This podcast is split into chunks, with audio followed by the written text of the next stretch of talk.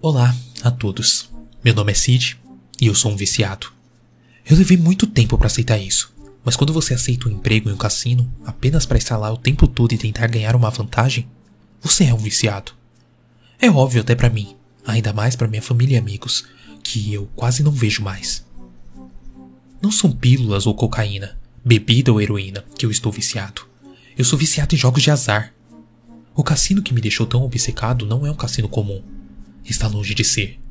Você não joga por dinheiro no Fantasy Cassino. Você joga pelos seus sonhos. É, eu ouço você rindo. Mas você já teve um sonho muito, muito bom? Um que ficou tão bom que você acordou no segundo que começou a ficar realmente excelente? Bem, imagine isso vezes mil, vezes um milhão.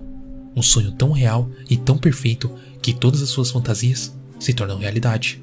O tempo se estende, você se sente como se estivesse lá para sempre. Uma vida inteira passa antes de você retornar.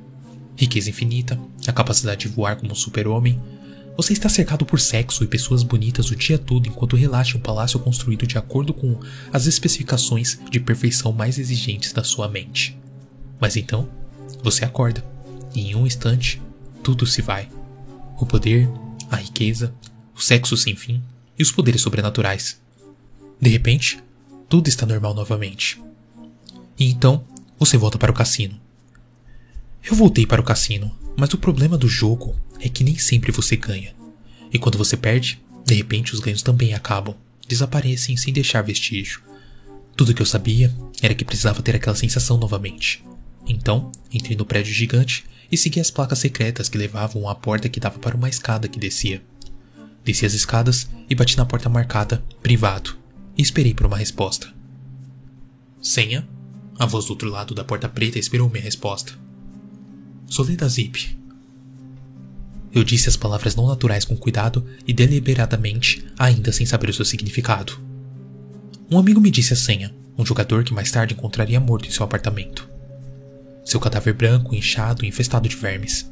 Seus olhos eram negros e cheios de sangue que escorria de suas órbitas como lágrimas. Ele havia mordido a língua e suas unhas foram encontradas alojadas em várias superfícies em todo o apartamento, como se ele estivesse tentando sair de uma caixa de aço que só ele conseguia ver. Mas estou me adiantando. Isso foi mais tarde. Nesse ponto eu ainda tinha esperança de outro sonho maravilhoso. Ainda grato por seu conselho para entrar naquele lugar. A porta se abriu e eu entrei. Estava igual ao dia anterior só que menos movimentado a esta hora, ainda no início da tarde. Eu aproximei-me da mesa que estava sentado na noite anterior. Poker, Texas Hold, limite de 10 sonhos, dizia a placa. As regras eram simples. Você tem uma pilha de fichas, se você os duplicou, você recebeu um sonho. Se você os perdeu, você perdeu o sonho. Eu não estava preocupado em perder sonho ainda. Ainda não entendi exatamente o que significava. Quando eu perdi minha primeira pilha de fichas, Rapidamente, comprei novamente. E de novo, e de novo. Logo percebi que havia perdido oito sonhos sem nenhum ganho. Eu estava desmoronando. Uma sequência de derrotas. Eu decidi ir para casa e contar as minhas perdas. Literalmente, já que eu não tinha ideia do que isso significava. Quando me levantei para deixar a mesa, o jogador olhou para mim. Seus olhos eram implacáveis e frios. Vejo o caixa ao sair, disse ele, entregando-me oito fichas pretas. Engoli em seco e caminhei até a janela de vidro onde o caixa estava esperando. Entregando-lhe as oito fichas, ele ergueu a sobrancelha e estalou a língua. É, isso é uma pena. Estenda sua mão, por favor. Dois homens em ternos pretos vieram de repente atrás de mim e ficaram um de cada lado meu, intimidado com a sua estatura e conduta. Eu fiz o que ele pediu e estendi minha mão com a palma voltada para cima. O caixa tirou um dispositivo de aparência estranha debaixo do balcão.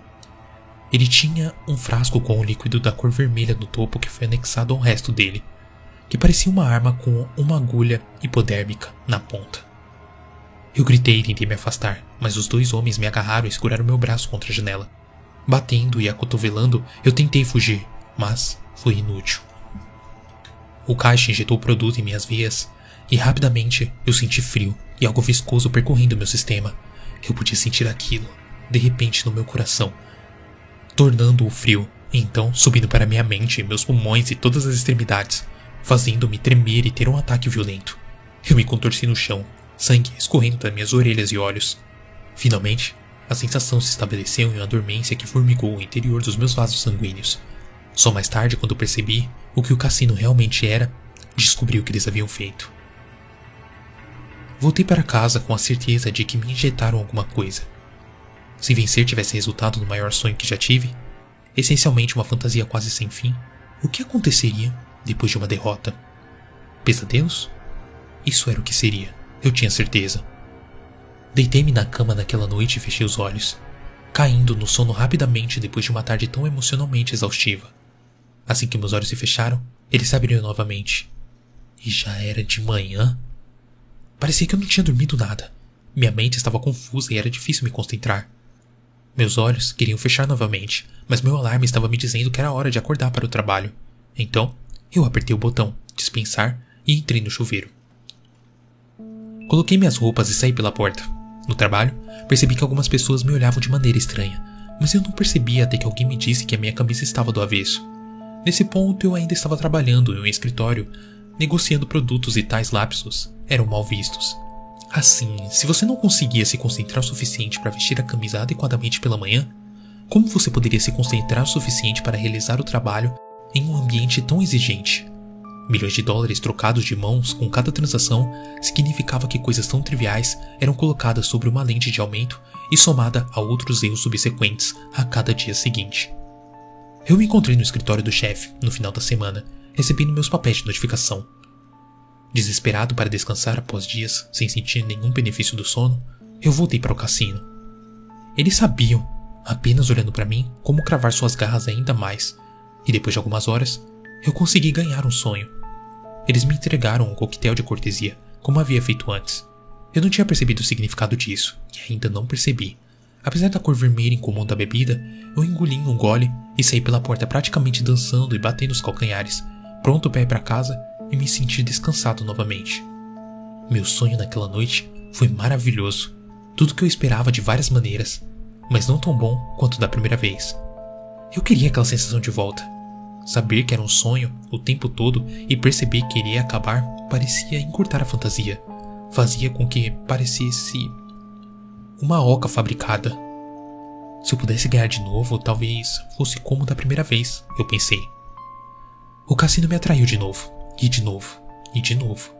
Na maioria dos dias eu me encontrei como um zumbi, exausto sem saber o que fazer, pronto para encerrar, para sempre dizer adeus. Mas então, eu vencia de novo, e tudo parecia estar tudo bem por um tempo. Minha dívida continuou crescendo e crescendo a cada viagem. A agulha hipodérmica seria mergulhada na minha pele e todas as vezes eles tinham que me segurar. Cada vez eu me sentia um pouco mais vazio, um pouco mais oco. Acordar todos os dias começou a parecer o mesmo, não tinha uma definição ou até mesmo um propósito. Ei, você está aqui o tempo todo. Um dos capangas sussurrou para mim enquanto injetava a agulha na minha veia. Ainda não descobriu?